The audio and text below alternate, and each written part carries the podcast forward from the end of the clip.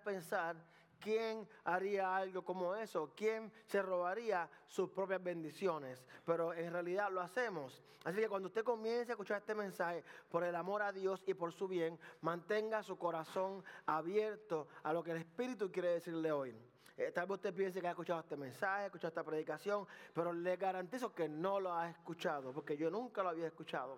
Usualmente eh, cuando eh, realidad abierta para que pueda leer lo que está diciendo el autor, cómo se aplica hoy en día debido a que la palabra de Dios es viva, se aplica a hoy en día. Así que, eh, por favor, manténgase alejado de la forma tradicional, de la forma legalista a, continuación. yo estoy bien convencido de que en Malaquías capítulo 3, no se refiere a lo que usualmente nos dicen de que trae tu dinero para que haya en la casa del Señor, porque Dios no necesita nuestro dinero. ¿Usted realmente cree que el dueño del oro y la plata necesita nuestro dinero? ¿Usted realmente cree que el dueño del oro y la plata, el creador del universo, necesita nuestro dinero? Sé cuando digo que no te robes tus bendiciones, me refiero a que cuando no desmamos ni ofrendamos, nos robamos nuestras bendiciones porque le quitamos a Dios una oportunidad de bendecirnos. Así que trate de entender esto. Dios quiere bendecir a su pueblo. Y yo usualmente no, no predico de, prosperidad, de bendiciones financieras, pero siento mi espíritu de que es una enseñanza que, que, va a beneficiar al pueblo de Dios. Eh, Dios quiere bendecir a su pueblo y debido a que muchas veces no le damos una oportunidad, Él no puede bendecirnos. ¿Cuánto usted le ha pasado que está manejando en el expreso y, hay un, SEMA, hay un troll de esos bien grande, eh, y está en el carril izquierdo, entonces se cambia al izquierdo, el SEMA se cambia al izquierdo, y usted va detrás del SEMA. Entonces tan pronto usted, se cambia a la derecha y pelea porque el, troquero no se movió a la derecha. Y tan pronto usted pasa, él se mueve a la derecha. ¿Le ha pasado eso? Sucede que usted no le dio la oportunidad para que se moviera a la derecha. Usted se aceleró y dijo, estoy cansado de estar detrás de este camión, me voy por la derecha. Y tan pronto usted pasa, él se mueve.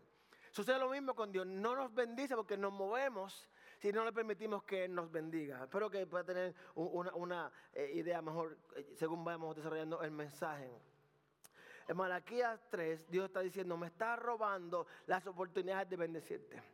No me está robando los tiempos, sino me está robando las oportunidades de bendecirte. Dios dice, quiero bendecirte, quiero abrir las ventanas. Eso es lo que dice Malaquías 3. Quiero abrir las ventanas del cielo sobre ti, bendecirte. Quiero exterminar al devorador y alejarlo de ti pero porque no lo hacemos a la manera de Dios, terminamos robando nuestras propias bendiciones.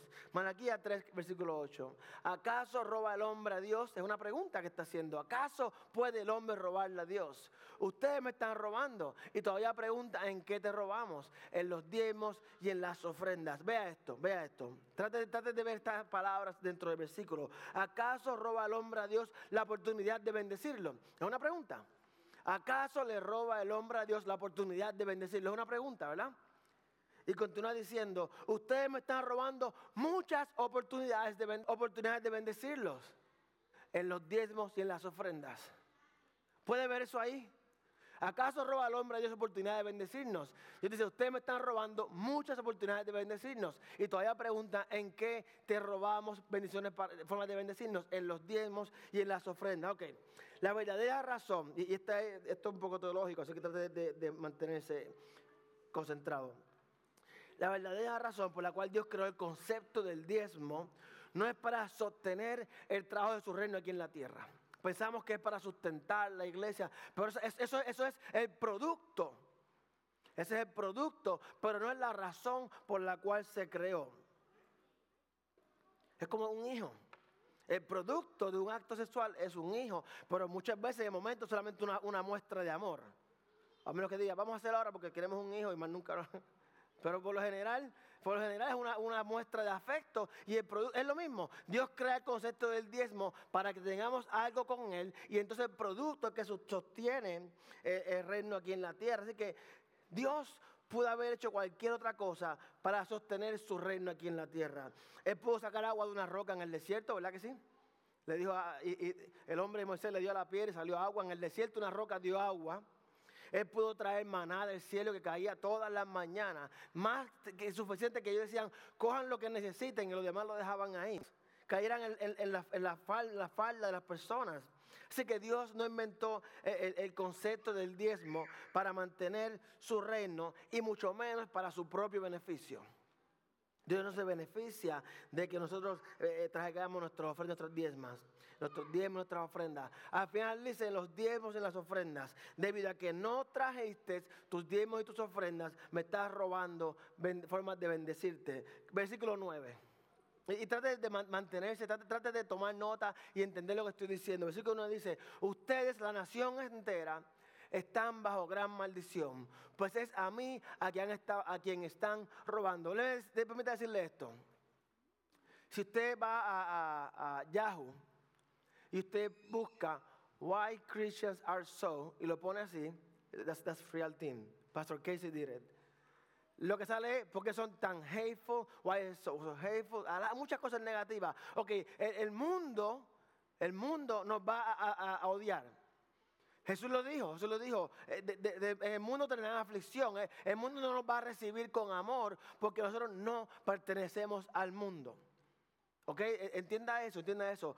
Eh, muchas personas en, social media, sí hay pastores que hacen cosas malas, hay gente que se aprovecha perfectamente. Eso no es mi problema, eso no es nuestro problema. nuestro trabajo es creerle a Dios y llegará el momento en que cada cual tendrá que rendirle a Dios por lo que ha hecho en su vida. ¿Ok? Nuestro trabajo no es juzgar. Hay gente que como te odia, ellos no quieren que tú seas parte de lo que Dios está haciendo porque Dios te va a bendecir. Ejemplo de esto. Sabemos que el mundo nos odia y no somos aceptados. ¿Qué tal si te dijeran, vete y da todo y vive en la calle? No te van a decir esto, porque a simple vista esto parece que es algo malo, pero el enemigo sabe de que es algo bueno, porque usted nunca puede dar más que Dios. Usted nunca puede dar más que Dios. Dice, ustedes la nación entera están bajo gran maldición, pues es a mí a quien están robando. Estamos siendo malditos en lugar de ser bendecidos, porque le robamos a Dios la oportunidad de bendecirnos. E, esto es profundo, esto es profundo, esto va a estar en su mente por varios días. Yo espero. Vivimos bajo una maldición en lugar de vivir bajo una bendición, porque no le damos a Dios una oportunidad de bendecirnos. Versículo 10. Traigan íntegro el diezmo para los fondos del templo y así habrá alimento en mi casa. No abro las compuertas del cielo y derramo sobre ustedes bendición hasta que sobreabunden. Permíteme hacerle una pregunta y sea honesto. Puede decir sí o puede decir no, pero sea honesto. ¿Es usted alimentado en esta casa con la palabra de Dios? ¿Sí o no? Puede, puede ser que no. Vamos, dice, pastor, esto, supera usted. Usted supera, el Espíritu de Dios no está aquí. Salgo de aquí más tonto de lo que entré. Salgo con más problemas de los que entré. Salgo sin esperanza alguna. Salgo sin fe ninguna. Sea sincero. Así que la pregunta es, ¿está siendo usted alimentado? Así que yo pienso que así como a muchos pastores, Dios nos da revelación de su palabra. Y Jesús dijo cuando fue tentado, Jesús fue tentado, tenía hambre, 40 días en el desierto. El enemigo le dijo, dile esa piedra se convierta en pan. ¿Qué dijo el enemigo? No solamente de pan come el hombre, sino de toda palabra que sale de la boca de Dios. Usted viene aquí a ser alimentado. Hoy tenemos un banquete perfecto. Pero usted viene a ser alimentado con la palabra de Dios, no por mi palabra. Pablo decía, ustedes se suponen que estén comiendo viandas y todavía tenemos que darle leche. La palabra de Dios, en muchas veces la Biblia está tipificada como alimento, alimento para el espíritu, alimento para nuestra carne, pero cuando yo dejo mi conducta pecaminosa, mi cuerpo natural se siente mejor. Duro más años, me disfruto más la vida. Así que aplica a nuestra conciencia, nuestro cuerpo y, y nuestro espíritu. Traigan íntegro el diezmo para los fondos del templo Trae el diezmo para que haya alimento y pueda ser alimentado de la palabra. Otra oportunidad para ser bendecido. Pruébenme en esto, dice el Señor Todopoderoso. Pónganme a prueba. En otras palabras, tendrás más aún para dar más. Y el versículo 11 dice, exterminaré a la langosta para que no arruine sus cultivos y las vides en los campos no pierdan su fruto, dice el Señor Todopoderoso ¿Qué significa esto? Reprenderé al devorador, o sea, tus cosechas, todo lo que tú produzcas, será abundante porque Dios lo protegerá. Entienda esto. Hay personas que ganan mucho dinero, pero siempre se les rompe algo en la casa. Usted ha escuchado este refrán, cada vez que ahorro cinco pesos algo se me rompe. ¿Usted ha escuchado ese refrán? Cada vez que tengo un dinerito ahorrado, algo sucede. Señor dice, pruébame en esto, yo alejaré el, el, devorador, lo que tú produzcas, lo que tus manos toquen, o sea que tú vas a recibir aumento de sueldo, no aumento de trabajo. Tu, tu, carrito que se supone que se rompa, no se va a romper y te va a aguantar un poquito más. No lo digo, el Señor, dice, pruébame en esto. La única vez en la Biblia que dice, pruébame. ¿Usted sabía eso? Que la única vez que dice la Biblia, pruébame, es en esto. Jesús le dijo al enemigo, la Biblia dice, no tentarás a tu Señor, sino cuando se refiere a los diezmos y las ofrendas. Dios, Dios nos está diciendo, trae las ofrendas. E, él no está diciendo, tráeme las ofrendas porque se me está acabando el oro. El dueño del oro aunque esté en tu bolsillo, que esté en tu banco, Él sigue siendo el dueño del oro. Él no está diciendo, tráelo porque se me está acabando. está diciendo, me has estado robando oportunidades de bendecirte y para mostrártelo yo voy a reprender al devorador para que tu producto no se pierda. Muchas, muchas veces eh, eh, ahorramos un dinero y administramos responsablemente, pero llame un hijo, se me rompió algo y lo que tú has hecho correctamente se te va por otro lado. Es como que la, puerta de frente está abierta, pero la de atrás es más grande que la de frente. Y e, entra cuenta gota, pero se va mucho más grande por atrás. Dios no está diciendo, me estás robando y no podré. Él no está diciendo, me estás robando y porque me estás robando no podré continuar con mi plan. Él dice, reprenderé al devorador para que cualquiera que sea tu negocio o empleo no se vea afectado y aumente la productividad. Ok, mientras personas pierden su empleo, tú vas a recibir una promoción. Eh, si no me lo creo, tiene un problema con la fe. Mientras el desempleo sube, su estabilidad crece. usted no entiende lo que estoy diciendo, ¿verdad? Ok, perfecto. Todo esto lo haré, dice el Señor, porque me permites bendecirte. Voy a mencionar tres oportunidades para ser bendecidos y, manténgase eh, eh, al tanto. La primera oportunidad para ser bendecidos, los diezmos. Oye, cuando traemos nuestros diezmos, diezmo no es simplemente el 10% de tu ingreso, es el primer 10% porque es el que requiere fe. El último 10% es lo que te sobra. ¿Sabía eso? Si, tú traes, tú traes 20% del final, voy a guardar eso para ahorita. El 10%, el primero, el diezmo. Usted puede traer 50% de lo, que, de, lo que cobró porque le sobró. Y vamos a ver luego qué Jesús piensa de eso. Dar el primer, por cien, el primer 10% es por fe. Porque si usted da de lo que le sobra, es porque le sobra, no porque le creyó al Señor. Miren esto, miren Josué capítulo 6, versículo 19. Si, usted ha estado con nosotros tiempo suficiente, usted recordará cuando, yo, cuando predicamos sobre esto. No, no, vayan a tomar nada de lo que ha sido destinado al exterminio. Para dentro de Israel se pongan en peligro de exterminio y desgracia. El oro y la plata y los utensilios de bronce y de hierro pertenecen al Señor. Colóquenlos en su tesoro. Ustedes recuerdan cuando hablamos de, que Josué, esto es cuando ellos conquistan Jericó. Recuerdan que predicamos de eso cuando conquistan Jericó y, que hablamos de, que Dios le dice a los israelitas, pueden tomar todo, menos lo que es separado para Dios. Y, y esta es la primera ciudad que Israel conquista. ¿Sabía eso también? Eh, conquistaron muchísimas ciudades, pero esta es la primera ciudad que ellos conquistan. Y de la primera ciudad, Dios les dice, el oro y la plata y los utensilios de bronce y de hierro pertenecen al Señor. Dios está diciendo que podrá haber exterminio y desgracia si toman lo que le pertenece al Señor. Esta es la diferencia. En ese tiempo vivíamos bajo la ley. Yo siempre he dicho que si viviéramos bajo la ley, la iglesia todo se llena de gente. Porque el, pago del pecado bajo la ley era la muerte. Pero como vimos en la gracia, no queremos hacer lo que dice la Biblia, porque hay perdón y misericordia. Pero que el hecho que tú seas perdonado y, tengas vivas bajo gracia y misericordia y llegues al cielo, no tiene nada que ver con que hagas una vida en abundancia o en miseria. He dado este ejemplo muchísimas veces. Cuando fui a África, yo entré por aquel avión y yo vi unas camas. Y yo, uh, qué chévere está esto. Porque hacen eso en la línea aérea. Ellos te entran por la parte de frente. Atrás hay una puerta también.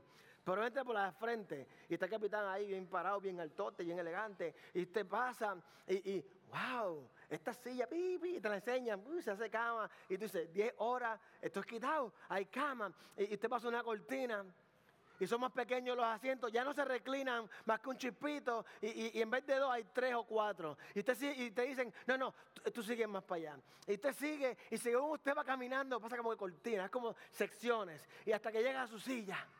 Y es algo así.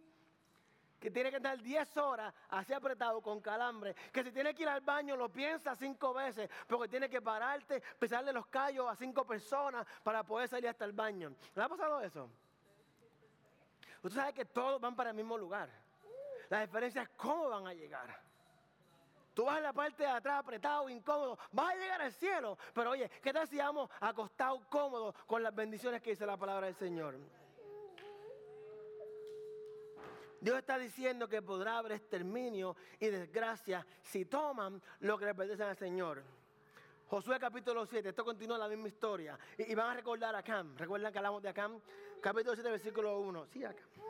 Sin embargo, los israelitas desobedecieron al Señor, conservando lo que él había decidido que fuera destinado a la destrucción. Pues Acam, hijo de Carmi, nieto de Sabdi, y Botín, que Dios había destinado al exterminio. Este hombre de la tribu de, de, la tribu de Judá provocó la ira del Señor contra los israelitas. ¿Ustedes recuerdan acá? Recuerdan que para que esto suceda, él, literalmente, literalmente, él, fue y se robó lo que era destinado para el Señor, agarró una parte para él, él tuvo que haberlo hecho escondido, fue escondido donde nadie lo veía, lo llevó a su tienda, recuerda que vivían en tiendas, no tenían casas con cemento y nada de eso, él un hoyo, un agujero, esto es literal, literalmente hizo esto, él un agujero, puso lo que se robó ahí y lo tapó. ¿Recuerdan esa historia? Acá, si no, pues léalo, capítulo, eh, lea Josué, Josué 6, 7, y lea la Biblia entera, es buena, le conviene. Así que acá se llevó parte de lo que haya sido separado y destinado como ofrenda, diezmo para el Señor. Versículo 25, continúa la misma historia. Josué exclamó, ¿por qué has traído? Esto es luego de que ellos Dios le da unas instrucciones de cómo van a averiguar quién se robó esto, por qué está pasando todo esto. Y cuando lo encuentra, Josué le dice a Josué exclamó, ¿por qué has traído esta desgracia sobre nosotros? Esa misma desgracia. Gente murió en la batalla. Fueron a batalla y fueron derrotados porque el Señor no estaba con ellos. Entonces todos los israelitas apedrearon a Acán y a los suyos y los quemaron. Usted dirá, pero ¿por qué apedrearon a los hijos y a la esposa si lo hizo él? Entienda esto, él tuvo que, a veces, estamos hablando no de un cheque que tú lo metes en el bolsillo, era oro, plata, eran cosas grandes, él, las tuvo, él necesitó ayuda. ¿Cómo no? Necesitó ayuda de alguien. Él fue a su tienda, él removió esa alfombra. Si tenía alfombra, sabía lo que estaba sucediendo. Había conocimiento de toda persona en aquella tienda de lo que estaba sucediendo. Acá, en lugar de permitir, escucha esto, iglesia, en lugar de permitir que ellos bendijeran el 90%, se quiso quedar con todo. Se robó su bendición y cayó en la maldición. Si usted sigue leyendo las historias, ellos iban conquistando ciudades y cada vez había más y había más. Pero este hombre, en vez de confiar que yo iba a bendecir el 90%, dijo: Yo no creo en el Señor, yo mejor me aseguro. Y, y entienda esto: Él lo enterró porque él no podía utilizarlo en el momento, sino que estaba pensando en el futuro. Cuando el futuro suyo y mío, si yo obedezco a Dios, mi futuro no depende de mí. If I obey the Lord, tomorrow is not up to me. Up to Him. Ella se va para Belgium. Escuche esto. Ella tiene promesas de que le van a dar dinero a las personas. They may stop paying you. ¿Qué ella está haciendo? Yo voy a confiar en que yo voy a hacer lo que Dios me mandó a hacer porque el mañana lo tendrá. los cristianos van para el cielo, pero los discípulos hacen historia. Si tiene que entender, Christians go to heaven, disciples make history. Jesús no dijo, Ginny Mello, Jesús no dijo, vayan y hagan cristianos. Él dijo, vayan y hagan discípulos, vayan y hagan personas que escriban historia. Yo no sé usted, pero yo deseo cuando llegue al cielo que me digan, no solamente siervo fiel, sino que Jesús me diga, high five, you did great, you were faithful. I mean, yo no sé tú, pero cuando llega al cielo, I want to high five Jesus. Chest bump, we did it. No, eso, es su realidad, entienda esto. Jesús le dijo a los discípulos, Pablo no estaba con los discípulos, ¿ok? Pablo no caminó con Jesús. Así que Pablo es el único discípulo que sigue escribiendo sobre él como que él es un siervo. Pero Jesús le dijo a los discípulos, el, siervo no sabe lo que el amo planifica, así que ustedes son mis amigos porque ya saben cuál es mi plan. Jesús le dijo a los discípulos, ustedes son mis amigos, así que cuando llega Jesús, Jesús es mi amigo, mi hermano, yo voy a dar high five, chest bump. Yo sé, las Yankees tienen que ganar más, ese es el único problema que tengo. Pero cuando yo llegue al cielo, yo dice que cada vez que una persona acepta al Señor, hay una fiesta en el cielo. En una fiesta, usted está bailando, está gozando, está en el cielo va a haber una fiesta enorme. Cuando alguien muere el Señor, no lo llore, celébrelo. Porque hay una fiesta enorme en el cielo. Hay gente esperándolo, decirle buen trabajo, siervo fiel. Segunda oportunidad para ser bendecido, las ofrendas. Malaquías 3.8, que viene después. ¿Acaso roba al hombre a Dios? Ustedes me están robando y todavía preguntan en qué le robamos. En los diezmos y en las ofrendas.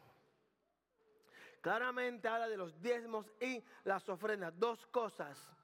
El diezmo le pertenece al Señor, está destinado para el Señor. Las ofrendas son de nosotros. Pero pastor, no que todo le pertenece al Señor. Ok, que le dije al principio que su religiosidad y su legalismo, trate de ponerlo en pausa por un momento para que entienda esto. Sí, todo es creado por Dios y para Dios. Pero el 10% Él lo tiene separado para Él. El 90% es para usted, para que con su voluntad propia usted haga lo que quiera hacer. Así que todo le pertenece a Dios. Pero el diezmo es separado y consagrado para el Señor. Levítico 27:30. El diezmo de todo producto del campo, ya sea, ya sea grano o de los sembrados o fruto de los árboles, pertenece al Señor, pues le está consagrado. Ahora bien, Muchas personas dicen, no, porque ya no se maneja como antes, que eran vacas. Exacto. Él no puede decir, tráeme el 10% de tu dinero, porque no había dinero como tal, había canjeo de cosas. Todo era canjeando. El dinero no se había establecido completamente en todas partes. Bien. Entonces, entonces, si la ofrenda es para yo darla como yo quiera, eh, yo hago con ella lo que yo quiera, como el 90% hago lo que yo quiera, ¿cómo le estoy robando a Dios si no le pertenece a Él? Bueno, buena pregunta. Si la Biblia dice que el diezmo es consagrado para el Señor, no dice que la ofrenda no es consagrada para el Señor, la ofrenda es para nosotros. Pero el diezmo es consagrado. Así que si la ofrenda no, no es consagrada, no es, no es exclusiva para Él, ¿cómo le estoy robando si no traigo ofrendas? Cuando tú ofrendas por tu voluntad propia, aparte del diezmo, cuando tú das, cada vez que tú das, tú das una oportunidad a Dios para bendecirte. Tal vez usted no lo entienda. Y, no es que traiga su ofrenda todos los días, traiga su diezmo. Pero una ofrenda puede ser esto. Una persona en necesidad, ve darle una ofrenda. Una persona en la esquina pidiendo, ah, es para droga. E, e, eso es juzgar.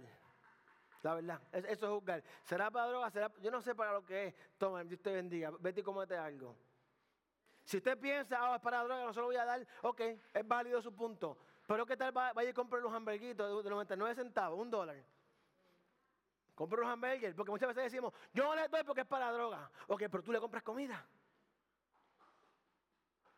Si usted dice, no lo doy porque es para droga, pero no le da para comer, usted es un mentiroso y usted está escudándose sobre su religiosidad para no llevar... Tercera oportunidad para ser bendecidos ofrenda de sacrificio. No es que vaya ahora y se mate o mata a su hijo, ni nada.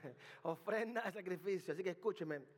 hay gente que dice que los diezmos y ofrendas son cosas del Antiguo Testamento, como mencioné hace un momento. Pero vamos a ver esto que sucede en Marcos capítulo 2, versículo 41. Este es un versículo que todos los hemos escuchado alguna vez. Si no, pues lo voy a escuchar hoy. Marcos, Nuevo Testamento, está Jesús en el panorama.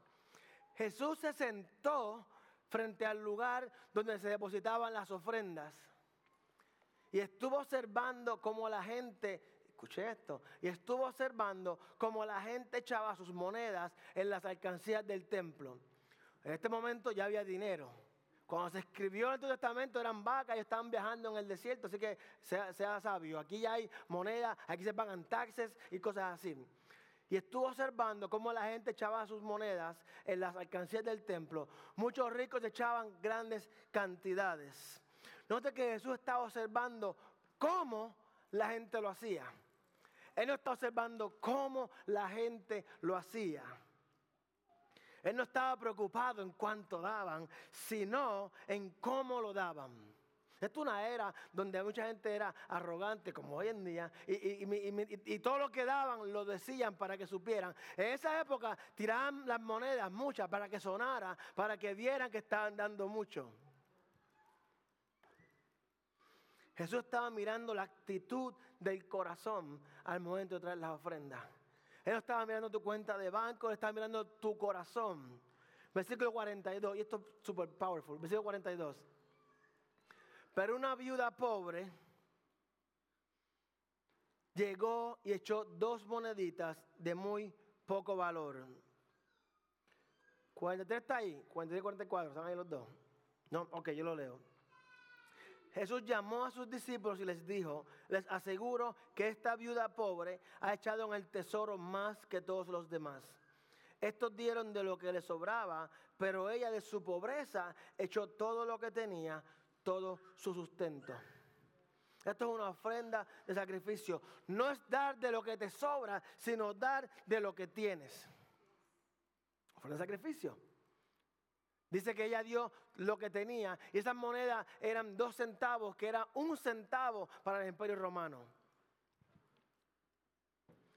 Lo que tengas. Con esto ya voy cerrando. No, no, I don't, yeah, you're fine. I don't think be a lot of altar call. It's more like a teaching today. Eh, va a haber un tiempo a arrepentirse, te lo prometo. Va a haber bálsamo, va a haber bálsamo. Pero vamos a aprender hoy. Dios quiere bendecirnos en muchas formas más que dinero, pero nuestra mentalidad limitada, todo lo que suena como bendición, le ponemos un signo de dólar al principio. Hay gente que nunca te va a dar un dinero, un dólar, pero toda la vida han estado pendientes a ti. Hay gente que nunca te va a dar un cheque de 20 dólares, nunca te va a dar un gift card de chiles, pero por 5, 6, 7, 8 años han estado orando por ti. Pero pues nuestra mente pequeña eh, eh, ponemos un signo de dólar para que saben, si no tiene, si no viene en color papel moneda, no es una bendición. Mucha gente no se enferma y no ve eso como una bendición. Para que Dios nos bendiga, hay que darle la oportunidad que nos bendiga. Yo pienso que cuando damos, nos parecemos más a Jesús. Somos cristianos que somos llamados a ser como Cristo. Imitadores, seguidores de Cristo. Cuando damos nos parecemos más a Dios. No solamente porque usted dé más dinero, usted, da, usted ofrece, usted da su oración, usted da compasión a otro. Todo eso es dar. Esas son características y cualidades de Dios. ¿Sabe por qué? Porque Dios amó tanto al mundo que dio. Dios amó tanto al mundo que dio a su Hijo unigénito. Dios nos quitó porque el pueblo del mundo estaba incorrecto. El mundo vivía, como vivo hoy en día, homosexualismo, borracheras, eh, eh, todo esto existía. Lee el Antiguo Testamento. El Antiguo Testamento, llegaba un hombre a tu casa de visita, te tocaban la puerta, saca al hombre que vamos a violarlo. Y muchas veces decían, toma mi hija que es virgen, pero no toca a este hombre que es un siervo de Dios. Antiguo Testamento. Tú dices que está la cosa mala ahora. En esos tiempos no había, no había guapa radio, no había CNN, no había nada de eso. Pero lea la Biblia. Llegó, llegó Abraham a una casa y fueron a tocarle saca a ese hombre que vamos a violarlo. Sin embargo, en este mundo cruel, Dios amó tanto que dio en lugar de quitar. Usted diría que los mate a todos. ¿Verdad que sí? En nuestra mente natural ya. ¿Por qué no los mata? Porque esa gente que está allá afuera matando gente, que dio, no que quitó. Sé que es asombroso saber de que Dios nos va a bendecir a través de lo que damos. Y yo, le, yo le, como pastor les digo, no se robe sus bendiciones. Usted vive bendecido. Muchas veces vivimos en maldición. Pastor, yo estoy bien. Ok, tu bien está bien, pero Dios dice, yo te puedo dar mejor. Y no, estoy predicando, traiga su dinero para que Dios lo bendiga. Yo no estoy predicando eso. O sea, si, usted, usted trae su diezmo, usted puede enfermar como quiera, va a morir como quiera, porque todos tenemos que morir, culpa de Adán.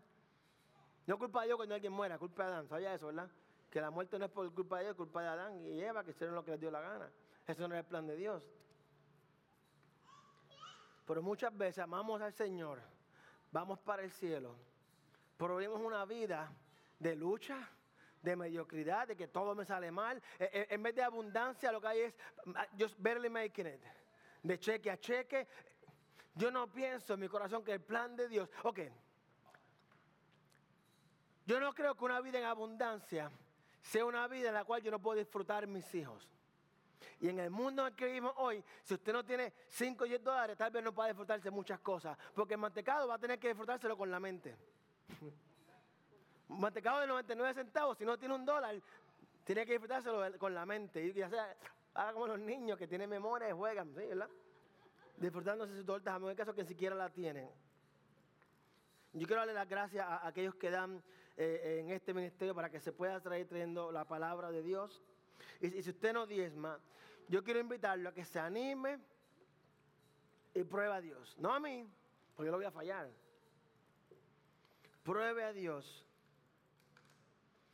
traiga sus diezmos y según el Espíritu Santo le diga, traiga sus ofrendas y vea a Dios, no, no mi palabra, la palabra de Dios, abrir las ventanas del cielo y derramar bendiciones sobre usted. No significa que usted va a ser rico. Como al principio, todas las bendiciones las vemos con un signo de dólar al frente de lo que venga.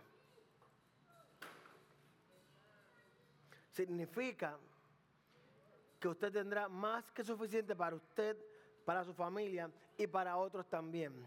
Ok, y esto no está en mi nota, pero quiero, quiero entender esto.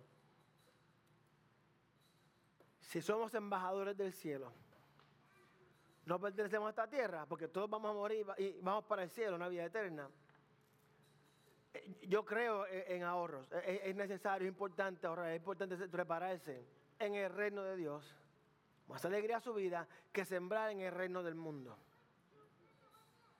Todo el mundo diezma. Unos diezman en la cerveza.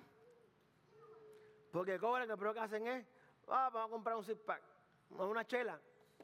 Trabajamos duro agachando China, me voy a dar una chela. Otros le diezman a la loto. ¿Sabes lo que estoy hablando? Que cobran y lo primero que hacen cuando cobran, el diezmo no es lo último. El diezmo no es lo que les oro, es que cuando cobran, lo primero que hacen es, voy para Amazon a comprar estupideces que no necesito. Está diezmándole a Amazon. Está diezmándole a la bodega donde cambia su cheque. Eh, está diezmándole a, algo le estamos diezmando. Ahora, no diga, pastor, yo creo que vas a pagar la renta, eso es responsable. Pero realmente hay algo que todos tenemos, que esperamos el cheque para hacer con ese dinero, que no es pagar la renta. Todos. Hay algo que yo estoy loco de comprarme mi escopeta. Y después quiere el pase de Disney. Hay algo que estamos pensando, tan pronto cobre, voy a hacer esto. Todos diezmamos. Nadie can come. No, no un mensaje, wow, se lo entienda. ¿Por qué? Porque miren, si, si yo no le enseño a ustedes lo que dice la palabra del Señor, pues yo no estoy haciendo mi trabajo correctamente. No lo estoy haciendo. Si usted va a la escuela y no le enseñan lo que está estudiando, pues el maestro no está haciendo su trabajo correctamente. Ahora, usted no tiene que estar de acuerdo con lo que el maestro enseña, ¿verdad que no? No, no, hay cosas que usted va a la, en la universidad le enseña la teoría de la evolución. Usted no está de acuerdo con eso. Pero si no se lo aprende, no pasa la clase. Personas que están viendo en YouTube y eh, eh, Facebook, Dios los bendiga, gracias por su sintonía. Espero verles pronto en, persona. Muchas gracias.